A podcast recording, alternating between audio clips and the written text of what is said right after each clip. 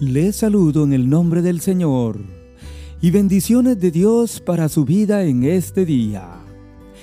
Este día jueves veremos la última expresión que usa la Biblia para engrandecer a Dios en su palabra. Hemos visto en Éxodo 15:11 que decía, ¿quién como tú, oh Jehová? En Salmos 113, versículos 5 y 6, que dice, ¿quién como Jehová nuestro Dios? Pero hoy, en Miqueas capítulo 7, versículo 18 y 19, la Biblia nos va a decir que Dios como tú, que perdona la maldad y olvida el pecado. Y la verdad es que no hay otro Dios como nuestro Dios. Estas expresiones bíblicas exaltan al único Dios y lo distinguen, amigo oyente, de cualquier otro Dios en esta vida. Note usted conmigo por qué Miqueas el profeta expresa su admiración ante el carácter santo de Dios y su trato hacia el hombre pecador. Antes, déjeme decirle, Miqueas significa ¿quién es como Jehová? Y él usa el significado de su nombre para decirnos hoy en Miqueas 7, 18 al 20 lo siguiente. Lea conmigo si le es posible. ¿Qué Dios como tú? Que perdona la maldad y olvida el pecado del remanente de su heredad? No retuvo para siempre ese enojo, porque se deleita en misericordia. Él volverá a tener misericordia de nosotros, sepultará nuestras iniquidades y echará en lo profundo del mar todos nuestros pecados cumplirás la verdad a Jacob y a Abraham la misericordia que juraste a nuestros padres desde tiempos antiguos. Amén. ¿Qué Dios como tú? Es la admiración que expresa Miqueas el profeta del Antiguo Testamento ante el Dios que él conocía. Y ese es el Dios que yo de nuevo le presento en este día. Primero, distinguimos a través de la Biblia al Señor de esta manera, porque Él perdona la maldad. Entre todas las maldades o pecados mencionados en este libro de Miqueas, encontramos los siguientes la idolatría, el abuso de los poderosos, la codicia, el robo, la opresión al pobre, etc. Los líderes políticos y religiosos del tiempo de Miqueas dejaban mucho que desear. Aborrecían lo bueno y amaban lo malo. Unos juzgaban por cohecho o soborno. Los sacerdotes servían por beneficio personal y sus profetas adivinaban por dinero. Toda esta clase de gente había pervertido el derecho y abominaron el juicio como Dios pedía hacerlo. Pero amigo oyente, todo esto no ha cambiado. El mundo sigue igual. La maldad del hombre sigue al día. Y lo más serio de todo esto es que Dios con cuidado nos está observando a cada uno. Está observando atentamente los pasos y la maldad de los hombres en este mundo. Pero hoy Miqueas nos dice que Dios perdona la maldad de los hombres. Por eso Miqueas dice que Dios como tú, que perdona la maldad. Por supuesto, siempre y cuando el hombre viene y se arrepiente y le pide perdón de corazón al Señor. Primera de Juan 1.9 dice, si confesamos nuestros pecados, Él es fiel y justo para perdonar nuestros pecados y limpiarnos de toda maldad. Así que usted y yo tenemos que confesarle al Señor nuestros pecados. Y Él, siendo fiel y justo, va a perdonarnos todo y limpiarnos de toda maldad. Segundo, Miqueas ha dicho hoy que Dios como tú, porque Él olvida el pecado. Esto quiere decir que Dios no se acuerda más del pecado nuestro. Nosotros podemos recordarnos, pero Dios no, amigo oyente. Él olvida los pecados que hemos hecho. Pero recuerde, hay que pedirle perdón al Señor. Él le dijo un día a la mujer adúltera, vete y no peques más. Pero algo que distingue al Señor es lo que notamos a continuación, amigo oyente. La Biblia dice que Él no retiene para siempre su enojo. Esto quiere decir que Dios se enoja cuando pecamos ante Él y su palabra. Pero Dios no guarda para siempre su enojo. No guarda rencor, amigo oyente. Él no es como el hombre. Su palabra dice que no retiene para siempre su enojo. Ahora, ¿por qué Dios es así?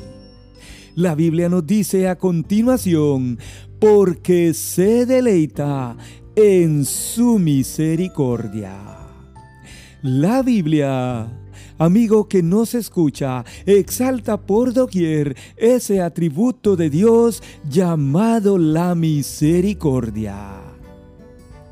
Si nosotros nos deleitamos con algunas cosas en esta vida, la Biblia dice que Dios se deleita en misericordia. En otras palabras, él es tierno y compasivo con cada uno de nosotros, como lo fue en aquel día con el pueblo de Israel. Por eso, Miquea nos dice hoy, Él volverá a tener misericordia de nosotros. En cuarto lugar, Él sepultará nuestras iniquidades. Oiga usted lo que hará el Señor cuando usted y yo vengamos a Él y le pidamos de corazón perdón. Primero la Biblia nos ha dicho que Él perdona la maldad. Segundo, que Él olvida el pecado, que Él no retiene para siempre su enojo. Pero ahora la Biblia nos dice que sepultará nuestras iniquidades. Usted sabe que a los muertos que han sepultado no los vuelven a sacar. En realidad, no lo deben de hacer. El Señor entierra para siempre nuestras iniquidades y no las vuelve a sacar jamás. Nosotros tenemos que hacer lo mismo. Pablo el apóstol lo reconoció cuando dijo en Gálatas 2.20, con Cristo estoy juntamente crucificado. Y ya no vivo yo, mas vive Cristo en mí. Por eso, el profeta Miqueas dijo: Él volverá a tener misericordia de nosotros porque a pesar de todo lo hecho por Israel que menciona este libro, Miqueas tenía la certeza que Dios volvería a tener misericordia del pueblo judío, lo mismo que hoy hará con usted y conmigo. Jeremías otro profeta lo entendió así cuando en Lamentaciones capítulo 3 y 22 versículos 22 y 23 dice, Por la misericordia de Jehová no hemos sido consumidos, porque nunca decayeron sus misericordias. Nuevas son cada mañana, y grande es su fidelidad. Amén, amén. Así es el Señor, amigo oyente. Aun cuando nosotros pecamos, Él vuelve a tener misericordia de nosotros. Sin embargo, Él espera que no sigamos pecando más ante Él. En último lugar, la Biblia nos va a decir hoy que también el Señor echará en lo profundo del mar nuestros pecados. Es interesante notar que cuando nosotros venimos al Señor y admitimos ante Él y le confesamos todo lo malo que hemos hecho, el Señor no solamente nos perdona, olvida, sepulta, pero además echa en lo más profundo del mar nuestros pecados. Ahora, esto lo hace el Señor en base a su misericordia, de la cual ya nos ha mencionado el profeta Miqueas. Él viene y echa en lo profundo del mar todo lo malo que hemos hecho. Esto significa que nunca más el Señor se vuelve a acordar o a recordar de lo malo que hemos hecho ante su presencia. La Biblia nos termina diciendo hoy que Dios cumplirá la verdad de su palabra. Si algo tiene el Señor, amigo oyente, es que cumple lo que promete en su palabra. Miqueas dijo, a Jacob cumpliría la verdad de su palabra. A Abraham cumpliría su misericordia.